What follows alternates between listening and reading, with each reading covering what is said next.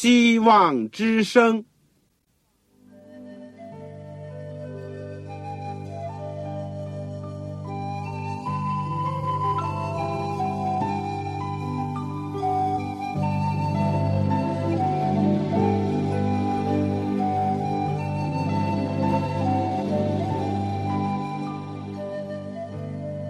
各位听众朋友，各位弟兄姐妹，欢迎您收听信徒培训这个节目。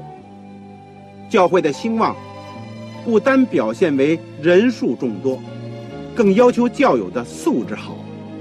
为了使教会真正达到人丁兴旺，又灵性健壮，希望之声特别为广大的信徒制作了信徒培训这个节目，满足主内同工同道的需要。信徒培训由黄牧师主讲，将有多种课程推出，欢迎弟兄姐妹们踊跃参加。下面我们就把节目时间交给黄牧师。各位亲爱的弟兄姐妹、组内的同工同道，你们好，我是旺草，很欢迎你们收听我们信徒培训的节目。我们除了前面推出的十门课以外，我们这个阶段都是在学习保罗的书信，而保罗的书信呢，又分了好几个部分。我们学习过保罗书信有关救恩那方面，就是加拉太书、罗马书。我们学习了保罗的早期著作《帖撒罗尼迦前后书》，特别是对基督福临前的教会有很大的启发和帮助。我们呢？现在学习的是教母书信，我们学完了提摩太前书、后书，很感谢主。我们现在开始要学习提多书第一章第一到第四节，我们的题目是传扬永生的盼望。在我们学习之前，让我们一起祷告。亲爱的天父，谢谢你过去的保守和带领，使我们借着空中的电波，以及因着圣灵的感动和主的爱，把我们的心都连在一起。主啊，也谢谢你收留我们作为你的学生，能够坐在主的脚前，能够听你的话。主，你借着圣经，借着你自己的圣言，教导了我们。尤其是我们这般愿意献身给你、为你工作的人，主你不看我们的玉作，不看我们的软弱，不看我们的卑微，你收纳我们，使用我们。谢谢你这样的看重我们，也求你继续的保守我们的心怀意念，使我们能够把这条传道者的路能够走上、走好，而且走完。谢谢你。在保罗的书信当中留下了教母书信，今天对我们有切身的意义，以及很多具体的教导。谢谢你在我们学习的时候，尤其今天我们又开始要学习提多书的时候，求你裁判圣灵光照我们的心，感动我们，启发我们，引导我们进入真理。求主今天也祝福你普天下的教会。尤其是在困难的地区、缺少牧人、缺少属灵供应的地区，愿主亲自牧养他们、恩待他们。你听听我们的祷告，奉主耶稣基督的圣名，阿门。弟兄姐妹，同工同道，我想呢，还是趁机讲一讲，我每一年有两次。这个节目表的更换，这是出于不得已，也是我们自己不能把握的，因为是全世界有个统一的调配。但我们更换以后呢，一定会有一张新的节目时间表。你如果为了要更好的学习这个我们各种课程，或者是收听我们各样的广播的话，你一定手中需要有这张节目表。如果你没有的话，你可以来信告诉我。同时呢，我对那些手边还没有圣经，又非常需要有一本可以帮助你更好学习的话呢，你可以同时来信的时候告诉我。来信呢，请寄香港邮政总局信箱七六零零号七六零零号，或者是三零零九号三零零九号。如果你有传真机，使用方便或者不昂贵的话呢，也欢迎你使用我们的传真服务。我们的号码是八五二二四五七六零一九。我重复一次，请你记下：八五二二四五七六零一九。但我也劝勉大家，如果是话费太多，我不鼓励你使用它，你就写信来就可以了。写信请寄望潮收，望就是我们希望之声的望，潮水的潮。当然，不要忘记。写清楚你自己的姓名、回邮地址和邮编的号码。好，现在我们有圣经的，请打开这个提多书。哪怕今天我们只是学习开始的几节圣经，第一到第四节，我给他的题目是传扬永生的福音。提多呢，首先呢。我们说是一个悔改归信基督教的外邦人，并且成了保罗游行布道的同工和助手。提多书就是保罗写给留在格里底的青年助手提多的。他曾经被留在那里监督教会的工作。这封书信呢，一共只有三章，四十六节经文。你读完一遍以后，你如果还没有读过，你用点时间读一读，至少读一遍。你读完以后，你可以发现，主要是论到三件事情。第一件事情是提醒提多，也就是教会领袖应有的资格和品质，特别是在格里底的坏风气的背景当中。来看这个问题的重要性。第二件呢，就是建议提多怎么样教导教会当中不同的人，比如说怎么样对待老年人、对待妇女、对待青年人、对待仆人等等。第三点呢，就是指导提多做一个基督徒应当有的行为，特别是要温和友善，避免这个嫌隙。和这个仇恨，也避免争辩，以及要防止教会当中的分裂活动。这卷书呢，大致可以做这样的一个分段：第一到第四节，也就是我们今天要学习的是序言；然后呢，从第一章第五到十六节呢，论到教会的领袖和职员；第二章第一到十五节呢。教会不同年龄以及阶层之人的一个智者。第三章第一到十一节呢，是劝勉和警告；最后十二到十五节就是结尾。我们先来看看这个序言，第一章第一到第四节，我们来读一读：上帝的仆人，耶稣基督的使徒保罗。凭着上帝选民的信心与近前真理的知识，盼望那无谎言之上帝在万古之先所应许的永生，到了日期，借着传扬的功夫，把他的道显明了。这传扬的责任是按照上帝我们救主的命令交托了我。现在我写信给提多，就是照着我们。共性之道，做我真儿子的，愿恩惠平安从父上帝和我们的救主基督耶稣归于你。我曾经在提摩太前书后书那里提到，保罗论到他使徒的职分和权威，这个含有一种特使的一种身份，保罗是耶稣基督差派的，负有特别使命的，他的权柄是来自差派他的主耶稣基督。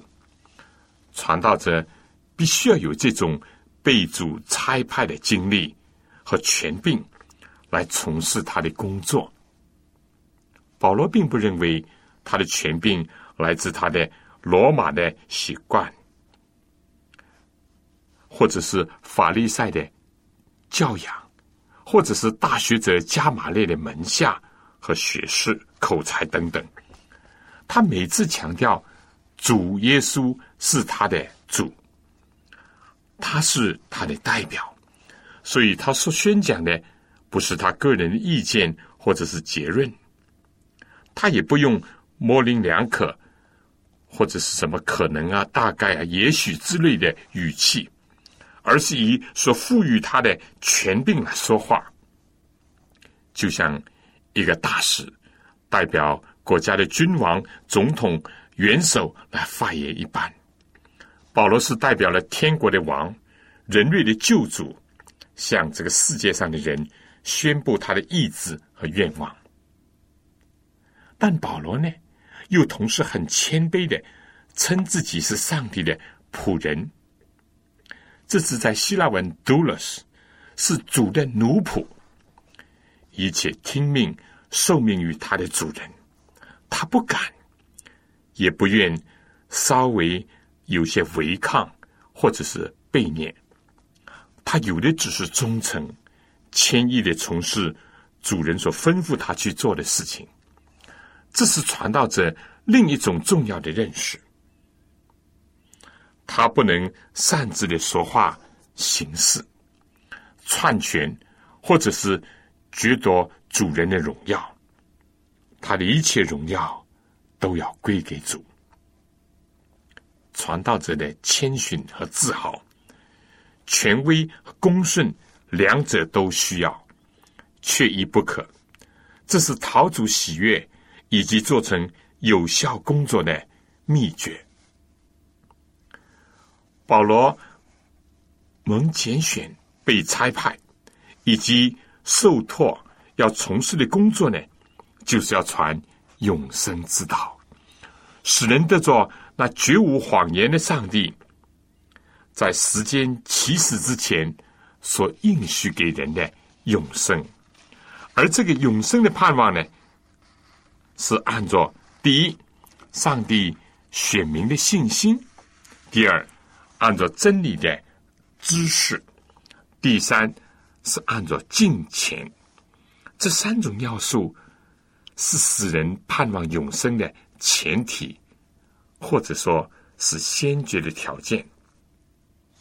做上帝的选民，包括保罗自己和今天属灵的以色列人。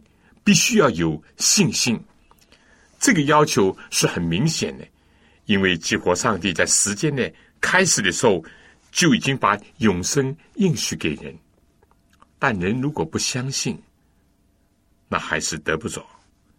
基督徒和世界上的人，第一个不同点就是在这个信的问题上的分别。纵然没有谎言的永生的上帝应许了。还需要人愿意相信他。以色列人因为他们的先祖亚伯拉罕信上帝，上帝就以此为他的义，上帝就拣选他和他的后裔来做他的选民。但很可惜的，以色列人后来在历史当中所表现的，竟是不信、试探上帝。结果也正因为这个不幸，非但他们没有能够进入安息，而且最终是被弃绝，肉体进不了应许之地，也就是迦南美地，已经是很可惜。但心灵进不了永生，那是更大的遗憾。古往今来得永生的条件都是这样。约翰福音讲。信子的有永生，不信的罪已经被定了。但正如彼得在他年老的时候所提到的样，保罗也还提到，我们盼望永生呢，也是凭着真理的知识。信心并不排除知识和理智的成分，纵然这个知识呢不是一般的知识，这是真理的知识。这个智慧呢是使人得救的智慧，这个理智呢也不是没有因着信得到重生之人的理智。但真理的知识确实是非常重要的一款。有些人有信心，但缺少真知识。犹太人一度因为无知识而灭亡，而耶稣时代的犹太人呢，他们拒绝上帝的救恩，逼迫上帝儿女，还以为很有信心，很有热心，但实际上他们是没有真理的知识。不知道人怎么样才可以得享永生，结果呢，他们就想靠着自己的方法、自己的功劳去谋取永生，去赚得恩典。我们都需要知道，传道者必须要把真理的知识传授给人，而且不必为。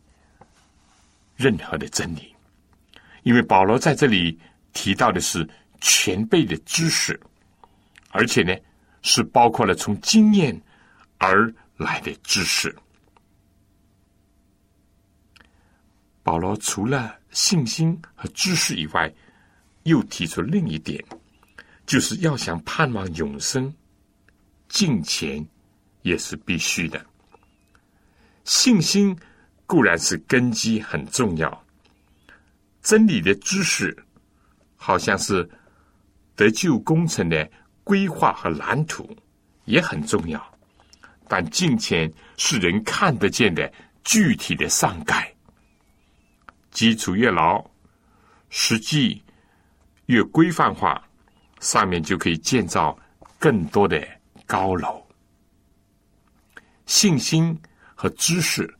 正是导致人过金钱的生活的，信心和行为也是彼此印证的，缺一不可。一个不敬钱的人，怎么能够试想他真正的盼望永生？或者说，在永生的岁月当中，不敬钱的人，怎么能够在一大群敬钱人当中会感到快乐呢？敬钱。在英文呢，也就是含有一个向上帝的意思。保罗在提摩太前书里面曾经讲到，敬虔加上知足的心，就是大利，大的利益。又说唯独敬虔，凡事都有一处，应有今生和来生的应许。这话是可信的。是十分可佩服的。我们劳苦努力，正是为此。因我们的指望在乎永生的上帝，他是万人的救主，更是信徒的救主。这在我们学过的《提摩太前书》第四章八到十节。实际上呢，彼得也讲，有了信心，要加上德行；有了德行，要加上知识。有了知识，要加上节制；有了节制，要加上忍耐；有了忍耐，要加上前进。所以，所有的使使徒或者圣经的教训都是一致的。可见，敬虔呢，也是人称为信的使徒保罗所一贯强调的一点，并且和承受。永生呢，连接在一起，这和强调行为重要的雅各书呢，也就非常的吻合。雅各书一章二十七节，每一个盼望永生的人，必须在信心、真理的知识和金钱上要有追求和长进。信心是基础，真理的知识是支柱，而金钱。是成全了这一切，反映了这一切。所以，我们说，只有这样的一种盼望呢，就不会成为一种空想，而所有的希望呢，也就不会落空。我想，在我继续讲之前，请听一首歌，《我爱传讲福音》。我爱传讲祝福音，传讲天上妙事，传讲耶稣爱罪人，传讲他为人死。传讲祝福音，福音是神大能。能救罪人免沉沦，能叫死人得生。我爱传讲祝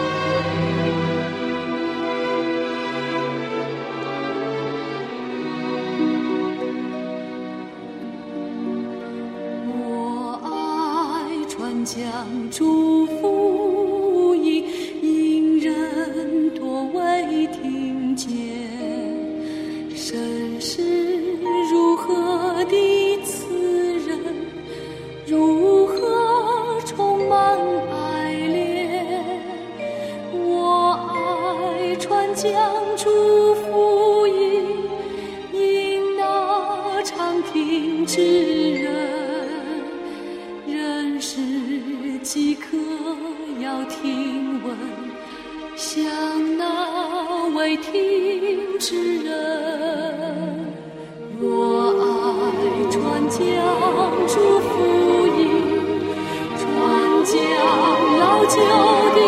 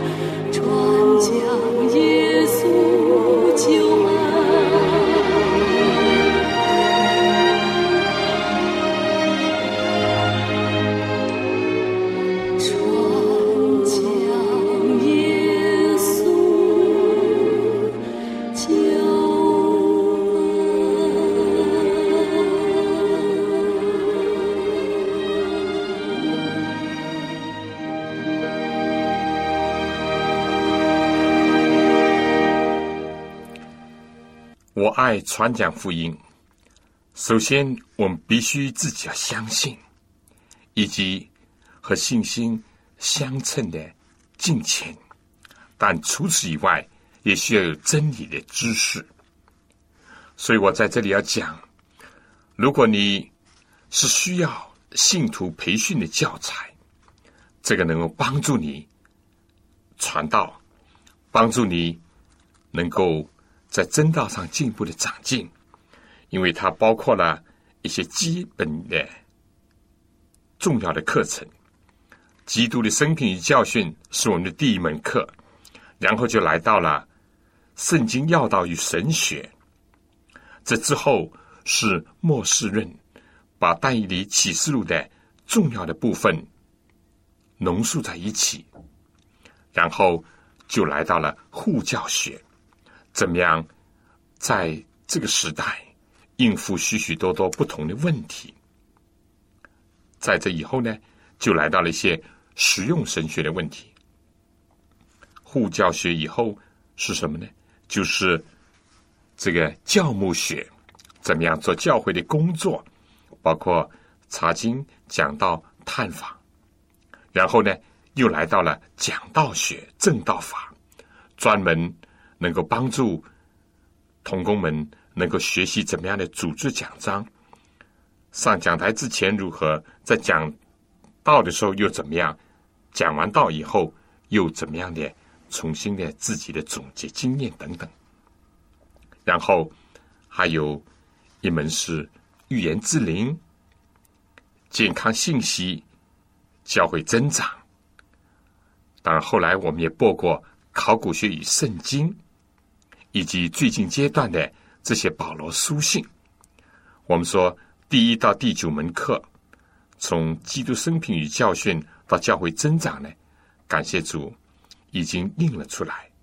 如果你手边还没有这套教材的话，你可以写信来告诉我，我尽可能的为您提供这教材。来信呢，请寄香港邮政总局信箱七六零零号，香港邮政总局信箱七六零零号，或者是三零零九号、三零零九号，你就写望潮收。望就是我们希望之声的望，潮水的潮。同时写清楚你自己的姓名、回邮地址和邮编的号码。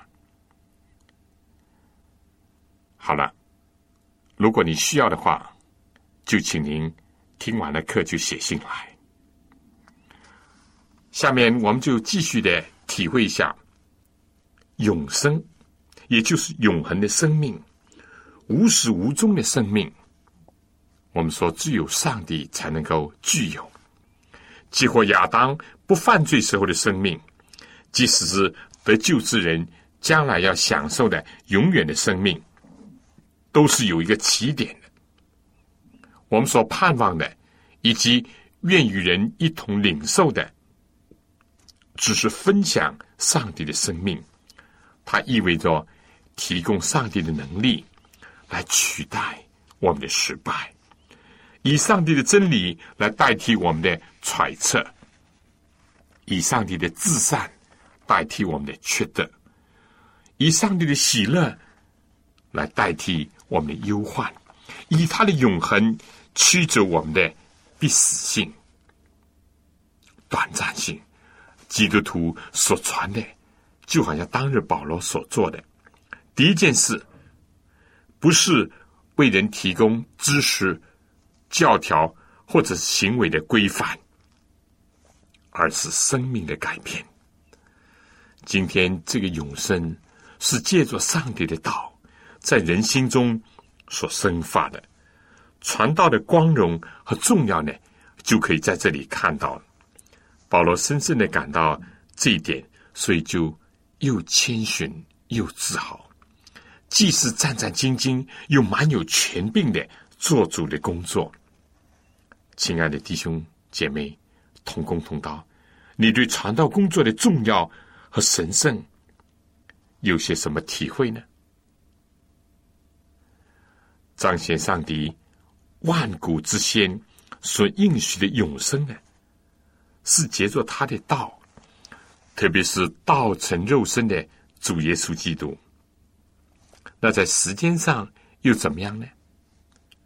我们说要在最好的时刻、最合适的时刻，上帝自己所选定的时刻，在这样的时刻呢，就是最适宜于永生之道的传播。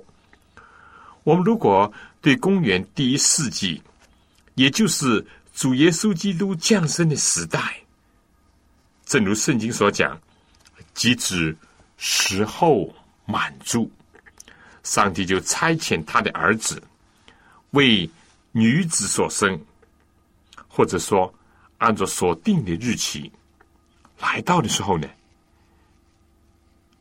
福音就接着主耶稣基督大力的传开了。我们看一看。哪怕是简单的看一看罗马帝国的时代，我们就会发现，它确实是非常适合于广传福音的一个时代。首先，文字语言上，当时流行希腊语，这不等于各国各地没有自己的方言，但希腊文也就像今天的英文那样，作为商业、文学、经营上的通用语。很普遍，凡是担任公职的，几乎没有一个不会讲希腊语的。新约圣经就是用希腊文写的。早期传道的使徒，并没有太明显的语言的障碍。至少保罗肯定是精通希腊文的。第二呢，我们再看一看，当时由于罗马一统天下，就像。一般所称的罗马世界，在这个大帝国的统治范围内呢，与它有关联的国家领土内呢，不存在着所谓护照、通行证或者边界之类的困难。在一个大罗马世界里面，你可以到处走动。第三，众所周知的，当时的交通呢，相对的。比以前更加方便，尤其是坦直的、纵横交错的公路，非常的发达。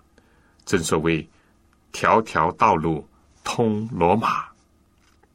第四点呢，虽然各处都有总督，但也有皇帝所差派的巡抚，更加有强大的中央集权。所以呢，当时呢，罗马。国势稳固，相对说政局是平静的。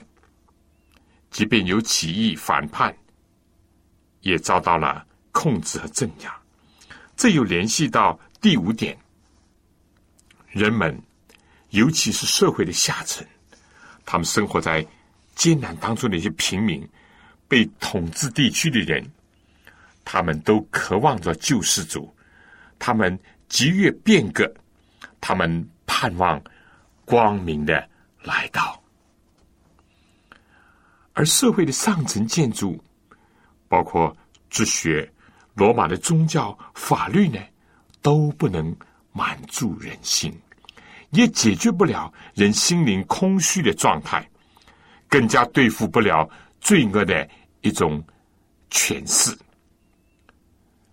比如说，当时的斯多亚派和以比鸠鲁哲学学派，也就是一个是禁欲主义，一个是享乐主义，他们本身都是软弱无力。这也就在有识之士和社会的上层当中呢，引发了一个寻求新知以及探索真理的一个背景。这个时候，也就是在这个时候，上帝的信息就传开了。他从古代的欧亚非的中心以色列，一直传传到了罗马，而保罗是第一个把福音从亚洲带到欧洲的使徒。当时我们说，远比该撒的指令。更加具有力量和吸引的，就是上帝的福音，因为它带来了真正的平安和希望。保罗说：“这传扬的责任是按照上帝我们救主的命令交托了我。”而现在呢，保罗又写信给提多，就是照着我们共信之道。做我真儿子的提多，提多被保罗称作是他的真儿子，很明显的是保罗引导他悔改信主、接受福音的。提摩太呢也是这样，所不同的呢，提多完全是外邦人的背景，提摩太呢至少他的母系呢是犹太人，提多是保罗所亲爱的、信得过的。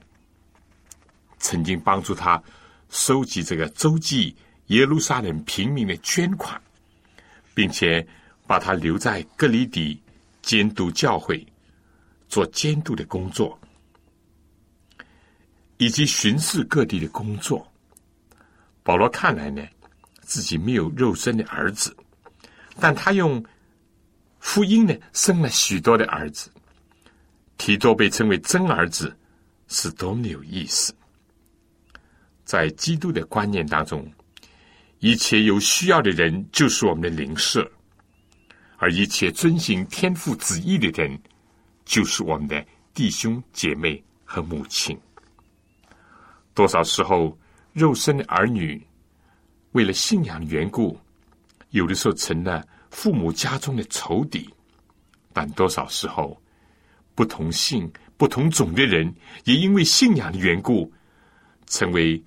比血统的兄弟姐妹更亲密的一家人。一个传道者一生可能为不少的人施过境，或者说用福音真道重生了许多的人，但到最后堪称为真信徒、真儿子的呢，恐怕就不十分多了。但感谢上帝。他奇妙的恩典，使得保罗成为上帝的儿女，而又借着保罗用福音生了许许多多的孩子，特别是有些堪称为他的真儿子的，这是多么的奇妙！福音有耶稣基督带来的福音，真是改变了人跟上帝的关系，人跟。人的关系的结构，我想下面请大家听一首《奇异恩典》。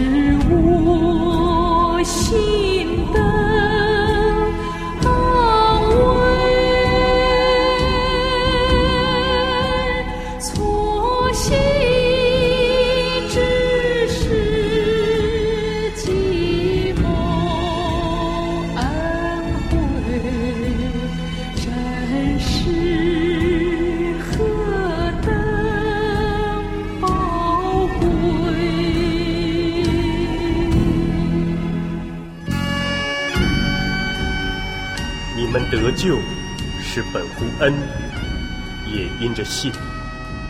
这并不是出于自己，乃是神所赐的；也不是出于行为，免得有人自夸。许多未现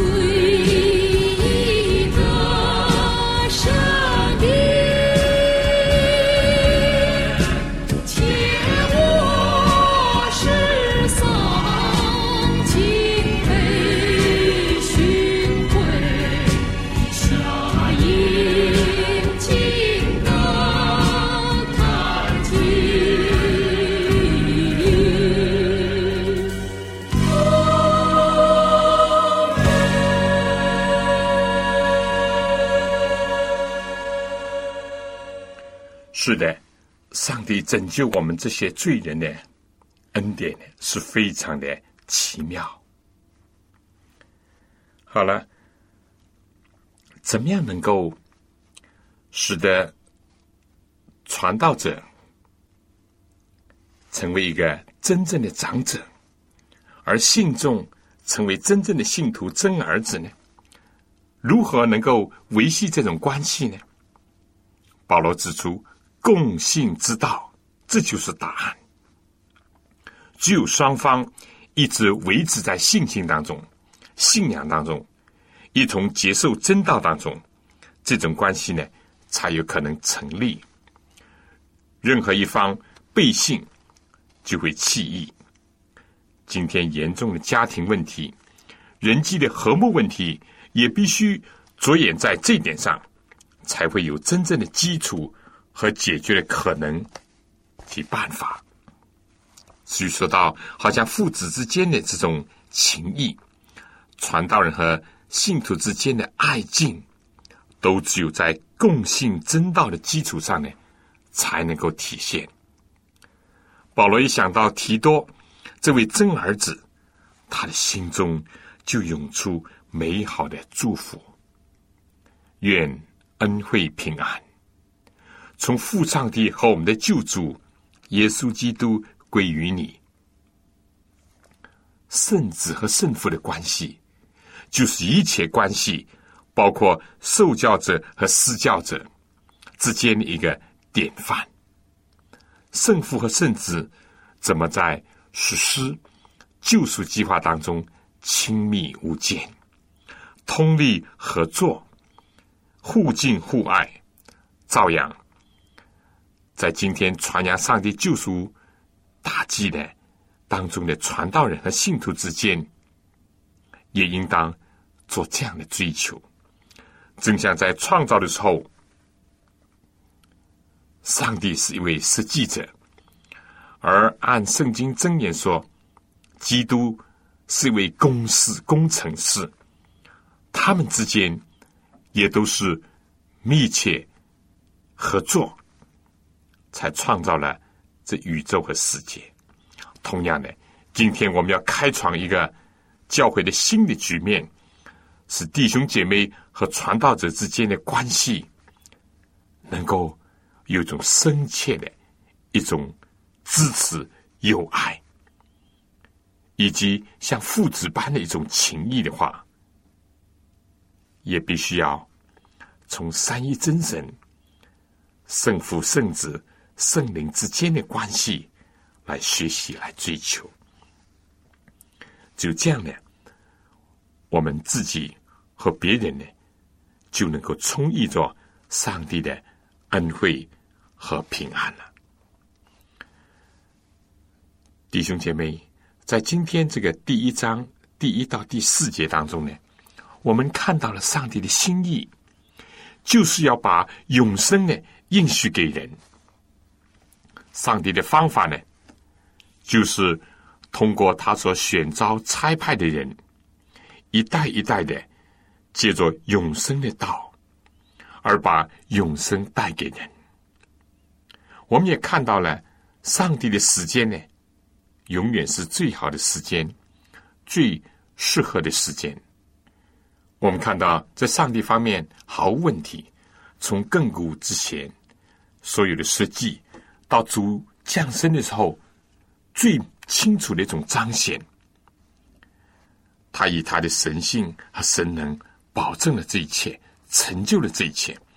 但问题呢，就来到了人能否有信心接受他，有没有真的知识去领略他，有没有金钱的生活去印证他。在主第一次降生前，许许多多的情形。将会重演在他再来之前。今天福音传遍天下的号令依然在耳畔作响。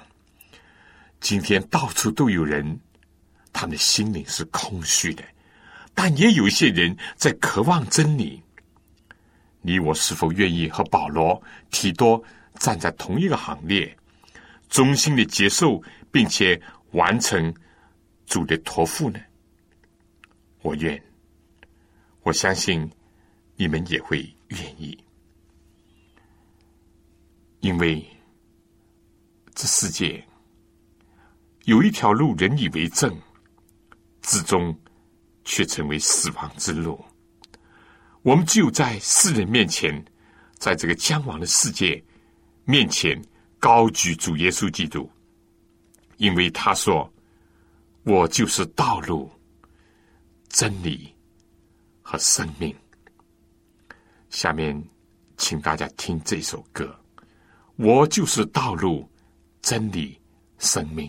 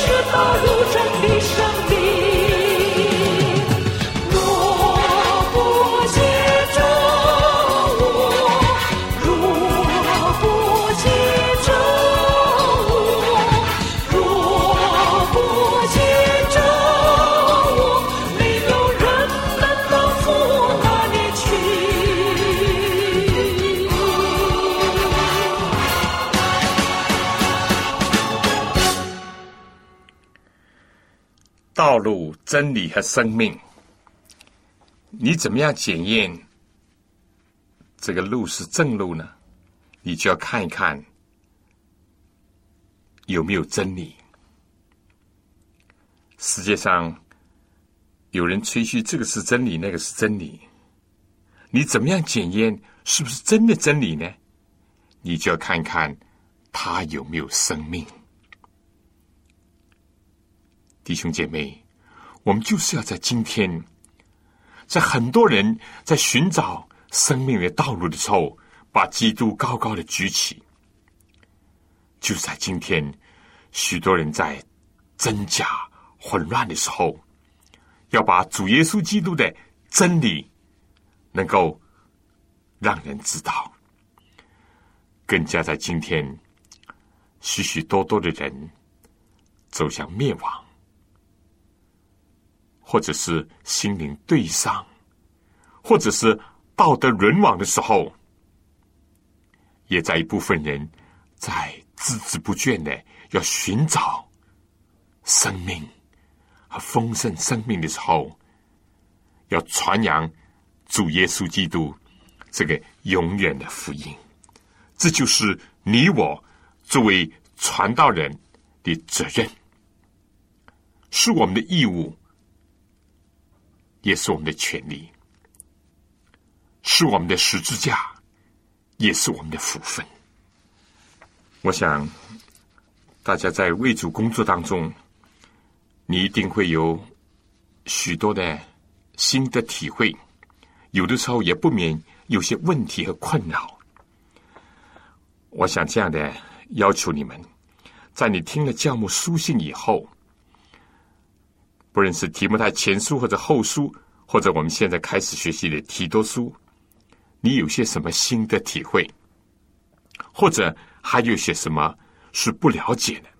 我很希望你写信来，我们彼此交流，我们能够探讨一些更具体的、实际的问题。我不敢说，我一定能够提供什么好的帮助，或者是指点，我们大家一起学习。我尤其向你们学习，因为你们正是在福音的第一线的同工，所以我很希望大家能够有机会抽空写信来给我，把你们的心得体会，把你们的困扰或者问题，我们彼此来分担，以及彼此来分享。我想，这一定会对你我都会有。很大的一处，也会对今天的教会起到一些实际的一些作用。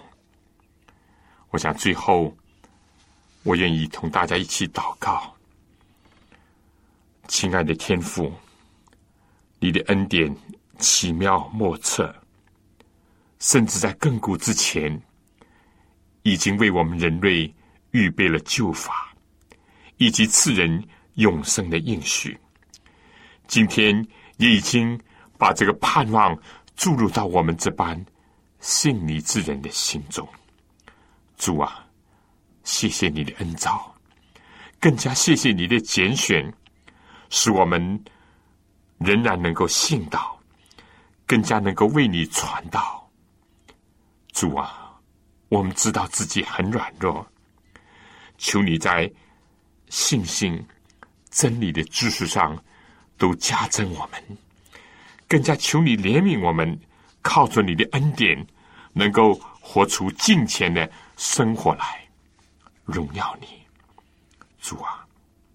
你即将再来，世界等待着福音，求你使用我们这般不配的人，能够忠心有见识的传扬你永生之道，引领更多的人。来救你，垂听我们的祷告，是奉靠主耶稣基督的生命。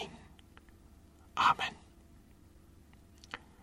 弟兄姐妹，我们今天提多书第一讲，只是学习了他的序言，第一到第四节。我们应当意识到，我们有一个责任。和有一个权利去高举基督，传扬一个永生福音的应许。只有这个，才能够真正的满足人心。好了，最后我还要说，如果你需要节目时间表，或者是你手边连圣经还没有，又或你有了圣经，但你在听课的时候有听不清楚的，你需要我们信徒培训的教材，你都可以来信告诉我。来信呢，请寄香港邮政总局信箱七六零零号，七六零零号，或者是三零零九号。你就写“望草收”，“望”就是希望的“望”，潮水的“潮”。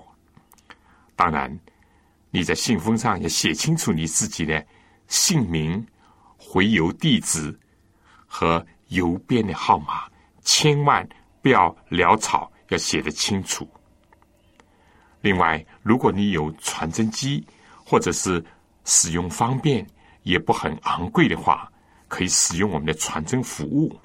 我们的号码是八五二二四五七六零一九。我重复一次：八五二二四五七六零一九。好了，我等着你来信。我们下次在空中同样的时间再见。愿上帝赐福给您、您的全家和您的教会。